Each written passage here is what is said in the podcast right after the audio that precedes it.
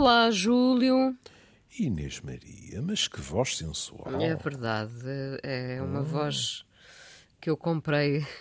Comprou? comprei, comprei para. E não comprou uma para o seu amigo? Não, porque eu queria. Ah, que diabo! Queria ser apenas a única sensual desta dupla, Pronto, não é? Então está bem. Então está bem. Aguente-se, olha, aguente-se. Aguento, eu aguento. Acho duplamente injusto, porque as pessoas terão que acreditar em nós, não é? Porque não ouvem em direto. Acho duplamente injusto, até triplamente, porque tanto a Joana como o João têm- também têm vozes sexy, não é? Portanto, Têm, eu sou mas- o único do quarteto que não tem, mas enfim. Tem, mas eu aqui corto-lhes o microfone porque eles não terem hipótese de brilhar, claro. Já têm sorte de não lhes cortar o pio. O pio, o pio mesmo.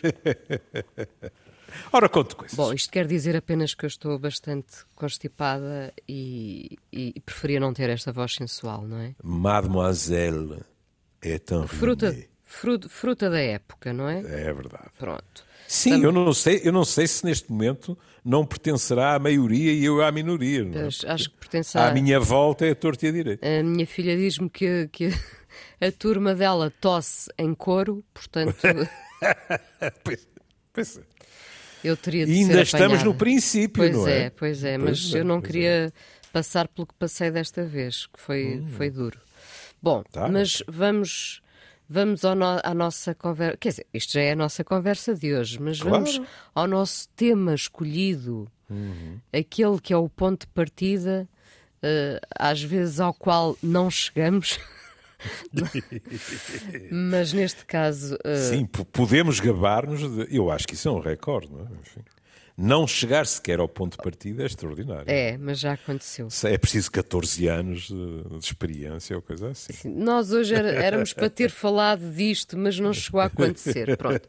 Não, neste caso vamos mesmo falar porque é uma realidade triste, eh, cada vez mais presente, eh, com gente eh, pouco. uh, uh, pouco, não, não diria totalmente ausente, mas gente que eh, sabe desta realidade e, e- enfim, faz ouvidos mocos a esta triste realidade dos nossos idosos sozinhos. Ahm, nós pegámos numa reportagem da Ana Dias Cordeiro, com fotografia já agora do Rui Gaudêncio, uh, a reportagem sobre os idosos sozinhos. Preciso de ouvir uma voz, já não digo receber aquele abraço. São cada vez mais os idosos sozinhos, são cada vez mais, somos cada vez mais idosos, não é verdade? É verdade. sozinhos eh, também, ahm, e, e tememos que esta seja uma realidade que vai eh, eh, conhecer novos desenvolvimentos no sentido em que eh, vão crescer os idosos sozinhos e, e falta, portanto, aqui uma rede de apoio Uh, porque nós não podemos inventar, às vezes, em alguns casos, as famílias existem. Noutros casos, não podemos inventar famílias, não é? Mas podemos inventar hum, uh, equipas de Redes de apoio, suporte redes de suporte estruturas. Exatamente, não é? e penso que hum, uh, uh, as entidades competentes ainda não estão suficientemente alertadas para este problema, que é cada vez um problema maior, não é? Hum, para este- estas pessoas que vivem sozinhas, sem apoio algum. Hum, nós tivemos uma altura muito triste em que íamos eh, eh, tomando eh, conhecimento pelas notícias de um idoso que estava que tinha morrido há vários dias e, que- e que ninguém sabia porque lá está não havia família para reclamar Uh, não havia ninguém para, para ligar àquela pessoa. Portanto, nós neste momento temos pessoas, nesta reportagem, felizmente, uh, temos gente com voz, uh, mas que diz precisamente. uh, preciso de ouvir alguém, já não digo receber, já não digo contacto físico, já não peço, já não peço um abraço, peço para ouvir alguém, não é? Um, é, e... é, muito triste porque a Inês estava a dizer já não peço e eu pensei assim. Uh, uma frase próxima desta é já não peço tanto e é impossível uh, nós uh, pactuarmos com já não peço tanto quando se fala de um abraço. É? Sim, sim. Deveria ser tão pouco, e, tão normal. E tão não, natural. não pensem é? que estas pessoas, estas pessoas que fazem parte desta notável reportagem, uh, são pessoas estoicas no sentido em que dizem, uhum. em, em, que poderiam dizer não, eu não preciso de nada. Não, elas uhum. dizem uh, do que sim, necessitam sim. e dizem-no comovidas, com, com é. lágrimas nos olhos, precisam uh, uh, de, de, um contacto, não é? é? Todos precisamos desse contacto. E este artigo é um artigo que me agrada muito porque, no fundo, desenvolve algo que nós, em Nilo Tempore, abordámos num programa curto, porque isto é um programa da GNR. O que a mim me agrada duplamente.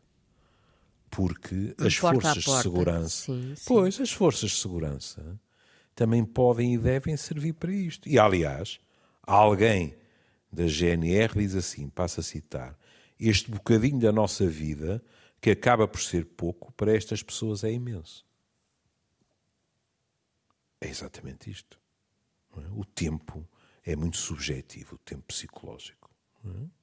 E, portanto, alguém que diz isto, suponhamos, não é, que no dia X eh, passou eh, duas horas de casa em casa e isso não permitiu estar mais que X minutos com uma, duas, três, quatro pessoas. O tempo psicológico dessas pessoas não se mede em dois ou três ou quatro minutos. Aquela visita é toda a diferença com um resto de cotidianos completamente vazio. Eu chamaria a atenção para isto. Não me sinto sozinho, diz alguém. É Diamantino Santos Quelhas, que vive há 15 anos numa casinha branca à beira da estrada da Bela Vista, em Valfetal, no Conselho de Almada. Repare, no Conselho de Almada, nem sequer estamos a falar no habitualmente apelidado Portugal Profundo. Hum? Pronto. Mas há aqui uma tonalidade que eu gostaria de sublinhar. Não me sinto sozinho, já estou habituado. Acredito piamente. Nós habituamos-nos a estar sozinhos. Pronto. Abstenho-me de dissertar sobre a diferença com o estar só, porque a esmagadora maioria destas pessoas estão sozinhas e sós. Pronto. Mas diz, já estou habituado. Mas depois vem uma frase que é muito curiosa, que diz: Não gosto de incomodar ninguém. Sim. Que é uma frase muito comum. É. Nos mais velhos. É, e é terrível. Porque não se Porque querem sentir um fardos, não é? Não se querem sentir fardos. É chegar ao ponto de considerar uma tentativa de contacto com os outros como necessariamente um incómodo porque não fazem parte da vida dos outros, não são da família, não são amigos, não pediram isto, pediram aquilo. Hum? E para alguém com, com a minha profissão, isto é uma frase que é prima direita de frases clássicas, não exclusivamente, mas com frequência citadas uh, nas regiões alentejanas por causa dos suicídios frases que eram deixadas escritas, já cá não anda a fazer nada e não quero ser um peso e coisas desse género. Percebe? Infelizmente mais comum do que seria de esperar, não é? Sim, sim. Sem dúvida nenhuma, não é? Ora bem, este programa, este programa ah. 105 pessoas, só queria dizer o número. Não, hoje penso que não teremos mais número. Ah, temos, temos, por acaso. Mas uh, uh, abarca 105 pessoas, não é? E depois. E o programa é? chama-se Apoio 65, Idosos hum. em Segurança, hum. como o Júlio já disse, da Guarda Nacional Republicana, e é importante também frisar este aspecto. Uh, isto é so social e Exato. não é policial o que estamos a uhum. fazer, não é? Diz uhum. este coordenador do programa, Hélio Cruz. Uh, sim, porque estas visitas são essencialmente uh, sociais, não é? Ninguém está Claro. a ser policiado. Não. Estão não. a ser acompanhados, estão a ser Estão a ser visitados, acompanhados, estão a ser visitados. escutados. Muito importante. Aliás, é curioso. eh, Não sei se, se, se vai estar de acordo comigo. Porque nós temos. eh, Não estou a dizer que, que a realidade não nos empurre para isso. Mas nós temos muitas vezes uma visão miúpe, e agora eu hesitei, e a Inês sabe porquê, é assim que se faz eh, teasing, não é? Exatamente. Pronto, pronto, pronto. Enfim, pronto. Então, o Machado Vaz hesitou a falar de miopia. Tcharam! Cheira-me que Cheira-me que. virá por aí, não é? Virá Durante a semana, qualquer Durante coisa. a semana, exatamente. Ora bem, eh, nós temos uma visão um bocadinho estreita, um bocadinho miúpe, do significado de uma expressão como forças de segurança. É que nós, em geral, associamos a isto que é manter a ordem, se alguém pisar o risco, deter, etc, etc. Mas a segurança não se esgota em conflitos nas ruas, em manifestações, olha, em roubos, etc. Não. A segurança das pessoas implica variáveis muito mais latas. E isto lida com a segurança das pessoas. Mas não é por acaso não é, que o coordenador Hélio Cruz a seguir põe um, um dedo numa ferida muito habitual neste país. O militar refere-se à sinalização, mas também à articulação, que por opção podem fazer com, com quem? Os serviços sociais, das juntas de freguesia, os centros de saúde, a segurança social e outras entidades, para suprir as necessidades mais vulneráveis. É que se não há esta articulação, então ficamos. É, é, é muito já para estas pessoas? É. Mas ficamos por palmadinhas nas costas e conversas de 10 ou 15 minutos. Para quem está neste isolamento social, é muito. É. Mas temos a obrigação de fazer muito mais. E por isso está o verbo sinalizar, que é depois, pela articulação das valências, ser possível dizer a outras valências: olhe, este caso e aquele necessitam disto e daquilo. E técnicos irem eh, tomar contacto e verificar as necessidades. Noutros casos, outras questões. Ou seja, como tantas vezes nós sublinhamos aqui, isto são trabalhos, isto são áreas, por maioria das razões, a saúde, que não se compadecem com intervenções, digamos assim, de apenas uma fatia da possibilidade do Estado intervir. Não. Tem de haver articulação. Aqui tem a ver com o isolamento. Sei mas, lá. Mas poderia não ser só o isolamento, não é? Não. Podia não poderia passar ser- pelo isolamento. E outras vezes passa por outras vertentes do isolamento. Olhe, cada vez mais nós teremos estas pessoas com tecnologia que, que permite que elas sejam acompanhadas em termos da sua saúde pura e dura. Porquê? Porque as suas variáveis vitais vão chegar a centros que as podem monitorizar. E aí sim é vigilância, é vigilância médica, não é? Neste caso, é muito mais a vertente psicológica. E, nota de rodapé, isto chama a atenção para aquilo que os meus colegas eh, solicitam, para não dizer que exigem, e têm todo o direito de exigir cada vez mais, que é maior apoio aos cuidados domiciliários. Acha? É que não é só as pessoas estarem lá sozinhas e não ir lá ninguém. Acha que grande parte destas pessoas vai aos, às OSUFs, aos centros de saúde e aos hospitais? Não, não vai. Porque não está habituada. Porque não acha muitas vezes que haja razão para isso. Só estou sozinho. O que é que eu vou fazer, etc. E, E por por- outra porque razão. a casa também é o seu lugar de proteção, não é? É. Sair de eu- casa eu- às vezes representa um risco, por todos os É motivos. verdade, é verdade. Mas eu recuei há bocado quando ia tonitruante dizer é o último número que vou falar hoje. Não é porque nós, logo a seguir a este parágrafo, temos uh, aspectos que têm a ver com o vil metal, não é? O senhor Diamantino Queilhas recebe 370 euros de pensão de reforma, mais 150 euros por ano por ser antigo combatente. Vou repetir, por ano. Portanto, mais ou menos, não é? Nós estamos com que 12, 15 euros por mês desta pensão.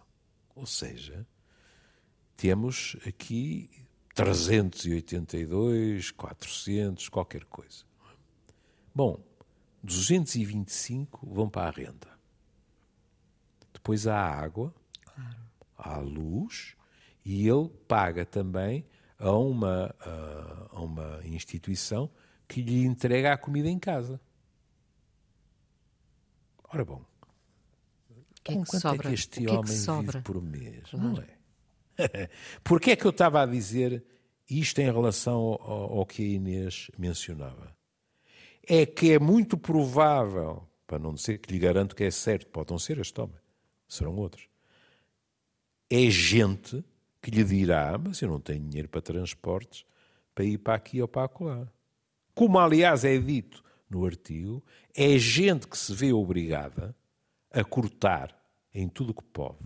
E o que é uma das coisas que, infelizmente, é uma das primeiras a serem cortadas? As medicações.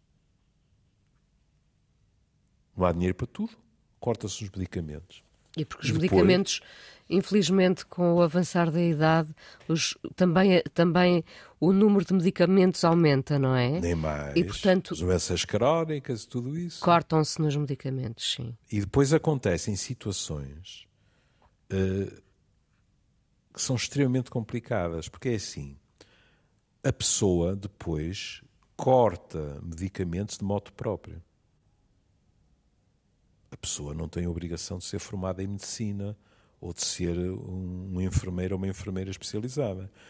E, portanto, ouvem histórias deste género. Ah, eu este passei a tomar o dia sim, dia não. Para esticar.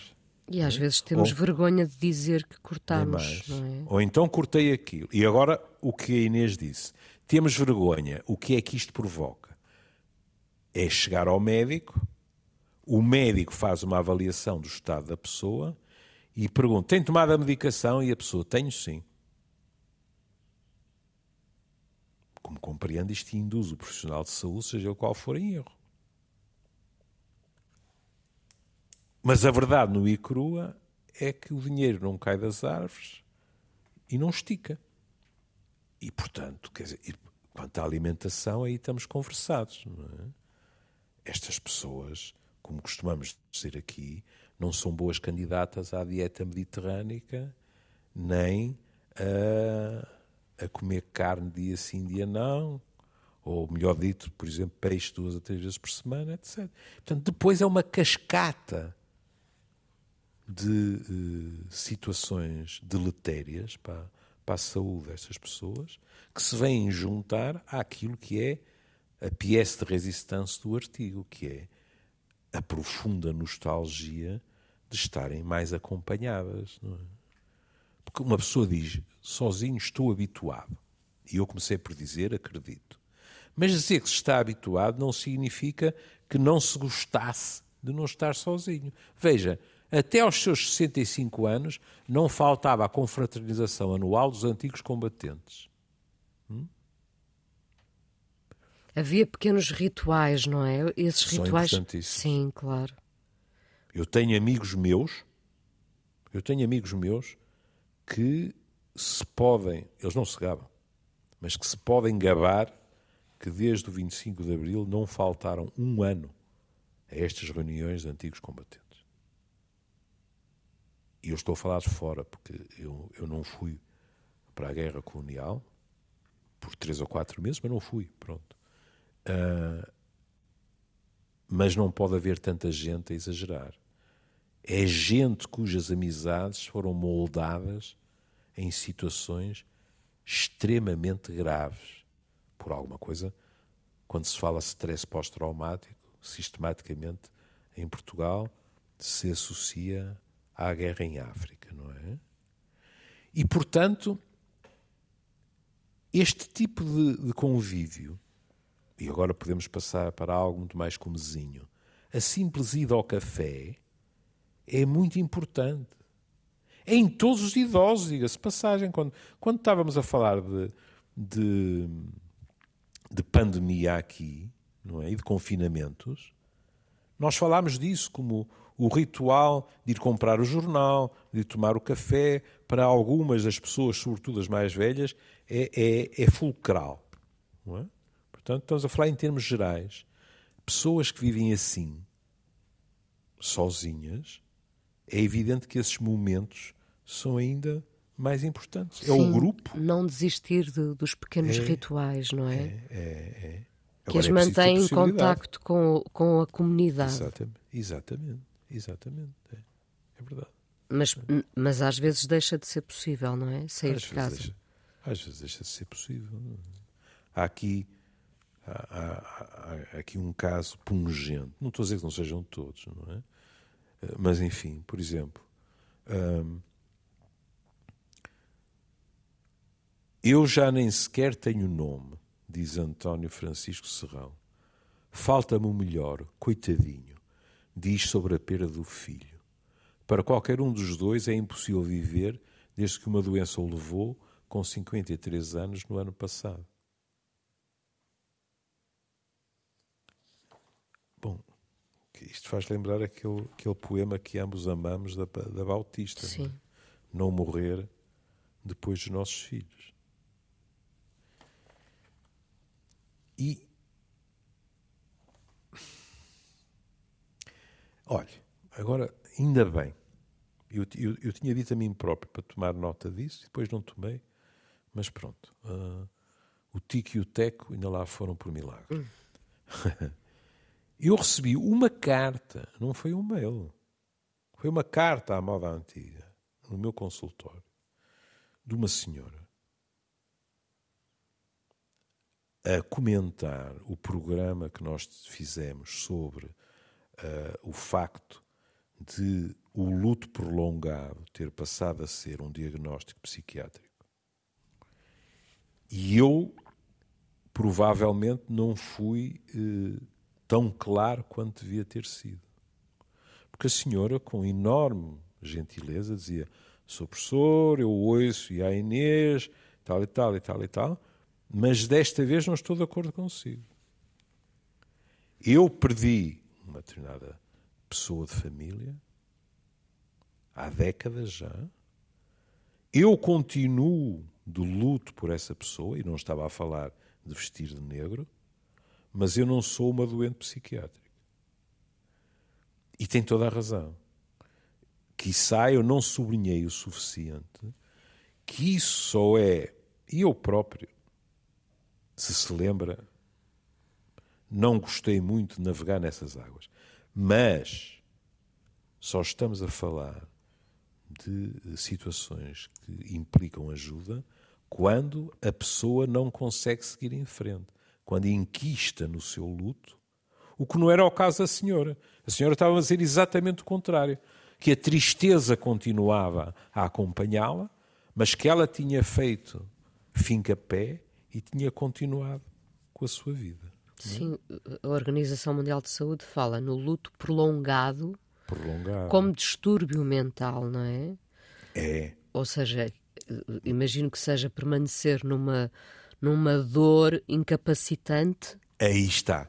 Incapacitante. E, portanto, pois, eu não isso... devo ter sido tão claro quanto devia, e a senhora pensou que bastava a tristeza manter-se, a saudade manter-se ao longo de muitos anos, e isso passava a ser um diagnóstico, e ela, e muito bem, revoltava-se contra isso. Sim, a tristeza vai lá estar sempre, não é? Mesmo que Exato. possa ser camuflada aqui e ali, mas uh, é importante sublinhar este aspecto de uh, uh, o luto, o luto prolongado só é distúrbio mental quando nos impede de seguir em frente com as nossas vidas, não é? Uhum, é verdade. Agora, por exemplo, um casal destes perante uma perda assim, é? a probabilidade de inquistar, receio bem que seja maior, não é? Estão eles, uma recordação e talvez quatro paredes. É?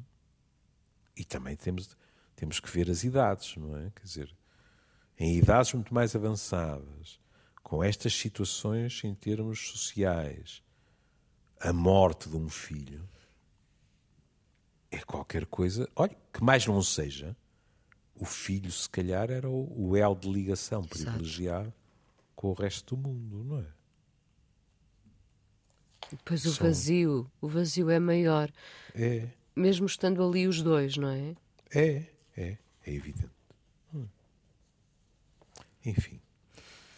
Muitos cenários uh, uh, com pequenas nuances de, diferentes, mas uh, no fundo é sempre este, este o cenário da solidão, não é? é. E, de, e, de, como podemos e devemos chegar às pessoas. É. Um, e há aqui um diálogo extraordinário, porque lá está outra vez o mesmo tema de não incomodar, não é? Que é uma senhora, em primeiro lugar, o cabo diz: O que eu não gosto é de ver que tem a despensa vazia. Depois de inspecionar a cozinha, a ele, Maria Fernanda liga, mas com parcimónia Sei que tenho ali uma voz amiga. Às vezes sinto-me tão em baixo, moralmente em baixo. Agora repare, tento não telefonar. Sim. Sei que está ocupado e que vou provavelmente incomodar. E o militar, a sorrir, diz: Não incomoda. É que eu preciso de falar, de ouvir uma voz. Não digo que seja aquele abraço. Lá está, está o título, sim. Cá está. É? Mas às vezes falta falta até um euro para um café, não é? É, é, é. Mas, de novo, digamos assim, a, a questão de não quer incomodar. Repare, isto, isto, é muito interessante porque também é uma questão cultural, não é? Nem mais, tem toda a razão. E grande parte destas pessoas, para não dizer a esmagadora maioria, vêm de classes desfavorecidas. Sim. De uma, uma certa subserviência. Aí está. Uhum. Aí está. Em que ações que lhes são devidas são sentidas como favores de pessoas boas, a quem elas ficam gratas, percebe? Mas que por isso não querem incomodar demais. Quando isto não é favor nenhum. Porque, Na realidade, os credores são eles. Claro, mas porque provavelmente a vida delas foi cheia uh, de, de, rasteiras, não é? E, hum. e ficam, ficam até, uh, de certa forma, perplexos com esta generosidade. Uh, e, portanto, não querem abusar da, da generosidade, Exatamente. não é? Exatamente. Depois há, há outros aspectos que não são só em quem, em quem vive assim sozinho. Não é? Uh, se estivesse aqui minha avó materna, diria com um sorriso: anda meio mundo a enganar o outro. É? Eu conheço alguém que se limitou a pegar no telemóvel para falar com um familiar e quando desligou a chamada, a carteira tinha ido embora com tudo. Documentos, dinheiro, tudo e mais alguma coisa. Fora do país. Imagina. Pronto. Pronto. E porquê é que eu estou a falar disso? Porque outro aspecto que é abordado aqui, há aqui um senhor que diz, tem 81 anos, longe de tudo, Silvestre Maria Francisco não se sente sozinho. Aos 81 anos é quem cuida da mulher com problemas de saúde. Cá está uma coisa que temos falado também, que é o cuidar intrageracional. Os mais velhos a cuidarem dos mais velhos. Porque não há aquela estrutura antiga clássica, não é? De que os mais novos cuidavam. Hum? Porquê? Porque os mais novos uh, emigraram para a cidade ou para outro país qualquer, porque não vivem perto, por isto, por aqui. Mas que já está a ser testada noutros países, não é? Como é uma nova experiência, de maneira é a gerar aqui uma harmonia entre o que os mais novos podem passar aos mais velhos Sim. e vice-versa. É enriquecedor, é enriquecedor Sim. para ambas as, as, gerações. Pronto. Mas ele diz uma coisa, que é, os dois vivem no Monte Fetais dos Fogos, ou Fetais, não faço a mínima ideia como é que se pronuncia, em Santiago do Cacém, onde diz não tem receio de ser assaltado. Pronto. É um homem corajoso, porque todos os dias nós abrimos jornais ou computadores e vemos que idosos foram assaltados. E se calhar até com mais frequência foram burlados. Porque nós, os mais velhos, somos as vítimas ideais. Desde o trocar notas antigas, a aparecer com cartões uh, de, de, eletricidade, de telefone, disto, daquilo e daquele outro, são vítimas ideais porque com mais facilidade caem no famigerado conto vigário. O quão distante é preciso estar-se da bondade para uh, abusar destas pessoas é. vulneráveis, sozinhas, com pouco dinheiro? É impressionante, não é, é. é. E é, é, muito curioso. Hum? que aqui se diz assim. E depois há os cães que dão sinal quando se aproxima alguém. Uhum. É? É, é muito curioso. E depois a questão do cuidar. Estamos há 30 anos juntos, há 20 anos aqui. Eu é que faço tudo. Cuido dela, faço a comidinha.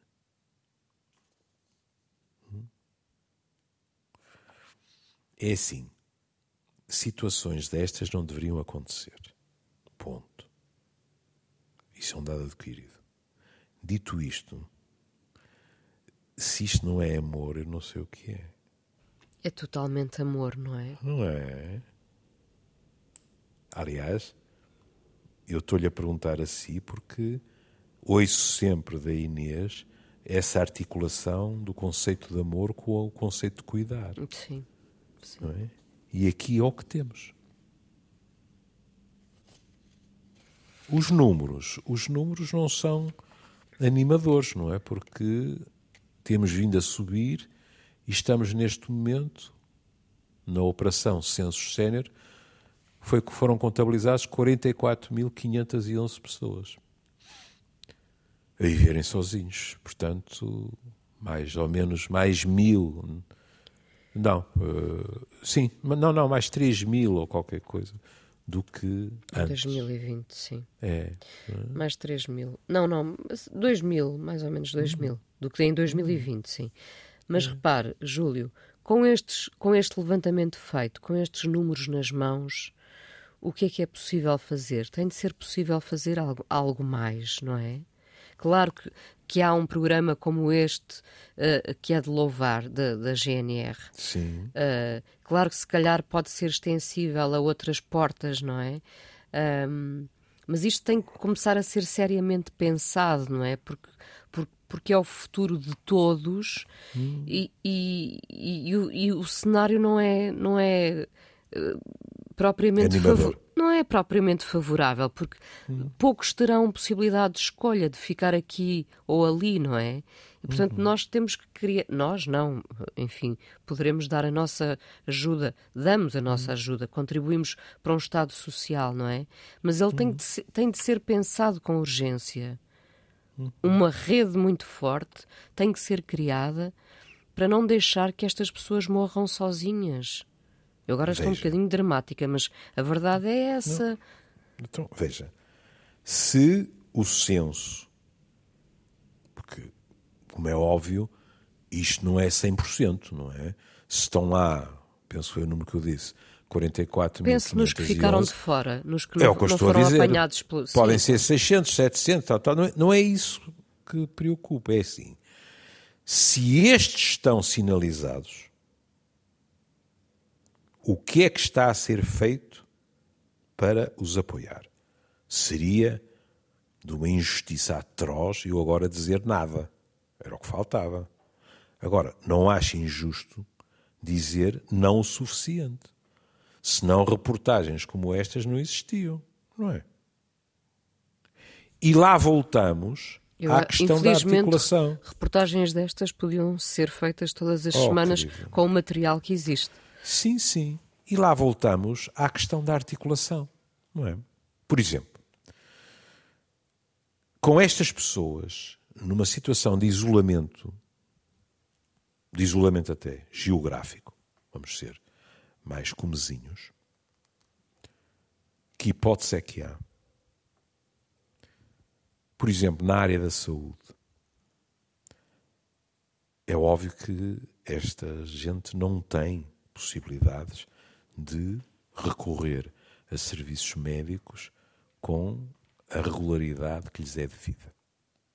É verdade que se deposita muitas esperanças em coisas como, que aliás já estão a acontecer, como a telemedicina, etc. Mas não é o primeiro degrau em situações destas. Em situações destas é assim. Ou o que eu continuo a defender, que é o futuro da medicina. Ou, se quiser, de todas as políticas de saúde. Ou o sistema consegue estar, e digo o sistema e não o Serviço Nacional de Saúde, porque não pode ser só o Serviço Nacional de Saúde. Hum? Bom. Ou o sistema de saúde estende os seus tentáculos cada vez mais. E volto ao que lhe disse há pouco, quer dizer, ou, ou eu já não me lembro, ou Santiago do Cacém, e era Seixal ou Almada, já não sei. Já não me lembro. Pronto. Não, não é na beira interior, nem no Alentejo profundo. É? E, portanto, se tão perto dos grandes centros já há situações com estas carências, imagine noutros. E, portanto, ou se chega lá através dos serviços de saúde, mas não só, e os serviços sociais. E a articulação entre serviços de saúde e serviços sociais. Porque senão estamos conversados. Nós aqui uh, uh, já falámos, por exemplo, da questão da prescrição social para os meus colegas. Ou seja, da possibilidade de, perante determinados casos, eles dizerem: está bem, eu, eu estou a acompanhar em termos médicos, estrito senso, mas isto é um caso social, de habitação, de, de uh, carências económicas, etc, etc. E, portanto, tem que ter a hipótese de articular com os serviços sociais que vão atalhar problemas que não são da esfera dos profissionais de saúde, mas que os profissionais de saúde podem ter sinalizado. Agora, imagine no isolamento brutal em que vivem algumas destas populações, em que descentralização a todos os níveis é uma utopia, é uma ficção científica, veja o quanto há por fazer. Sim, não, não esquecendo que nas grandes cidades também, claro. em, em prédios onde, onde, tanta gente vive, claro. uh, uh, resistem idosos claro. sozinhos, não é? Uh, que nós percebemos que têm família na altura do Natal, por exemplo, não é? Oh, oh, mas, mas, que vivem o, vivem o ano inteiro sozinhos também, não é só minha... nos lugares longínquos de Portugal, não é? Minha querida, sabe que eu procuro sempre não estar uh, a falar de um modo que possa ser utilizado uh, na chicana política. Mas presumo que não haja nenhum português que tenha o desplante de não lamentar que neste momento haja mais portugueses sem médico de família do que havia no passado. Sim. Quando devia ser o, o oposto. O oposto claro. Deviam estar a diminuir. E eu sei que há inúmeros fatores. Pronto, olha, a reforma de mais não sei quantos colegas meus este ano, a fuga de, de colegas meus do Serviço Nacional de Saúde para o estrangeiro ou para o privado, alguns dos quais uh, me dizem e eu não tenho não tenho réstia de direito de duvidar, me dizem faço isto penalizado, mas não aguento mais, porque tenho falta de condições, etc. Agora, com números destes, de pessoas sem médicos de família, depois, como, como alguém dizia, uh, com muita graça, isto anda tudo ligado, não é? Que é assim, com números destes de uh, pessoas sem médico de família, como é que há de arrancar rapidamente qualquer tipo de programa para evitar o bloquear de urgências? Não é possível. Pois não. Bom, Júlio, temos que ficar por aqui. Uh, uh... Então, olha, eu, eu não, não, estou nada virado, isso é a sua má influência sobre mim. Não estou nada virado para acabar isto numa nota de pessimismo. Então. Portanto, mais uma vez, elogiar este tipo de programas da GNR. Sem dúvida. Porque é uma missão extraordinária e o que não é de sumenos dá também uma imagem muito mais humanizada e realista do que podem ser as forças de segurança. E também uh, uh, saudar estas reportagens, não é? Claro. Que nos uh, espelham realidades tão perto de nós, mas às quais muitas vezes a própria sociedade prefere fechar os olhos. E que sublinham a importância, bem sei que estou a meter a foice em seara alheia, e que sublinham a importância da formação dos jornalistas. Porque muitos destes trabalhos, e então na área de saúde, isso põe o pescocinho, implica pessoas com formação para os fazerem, com sensibilidade para os fazerem.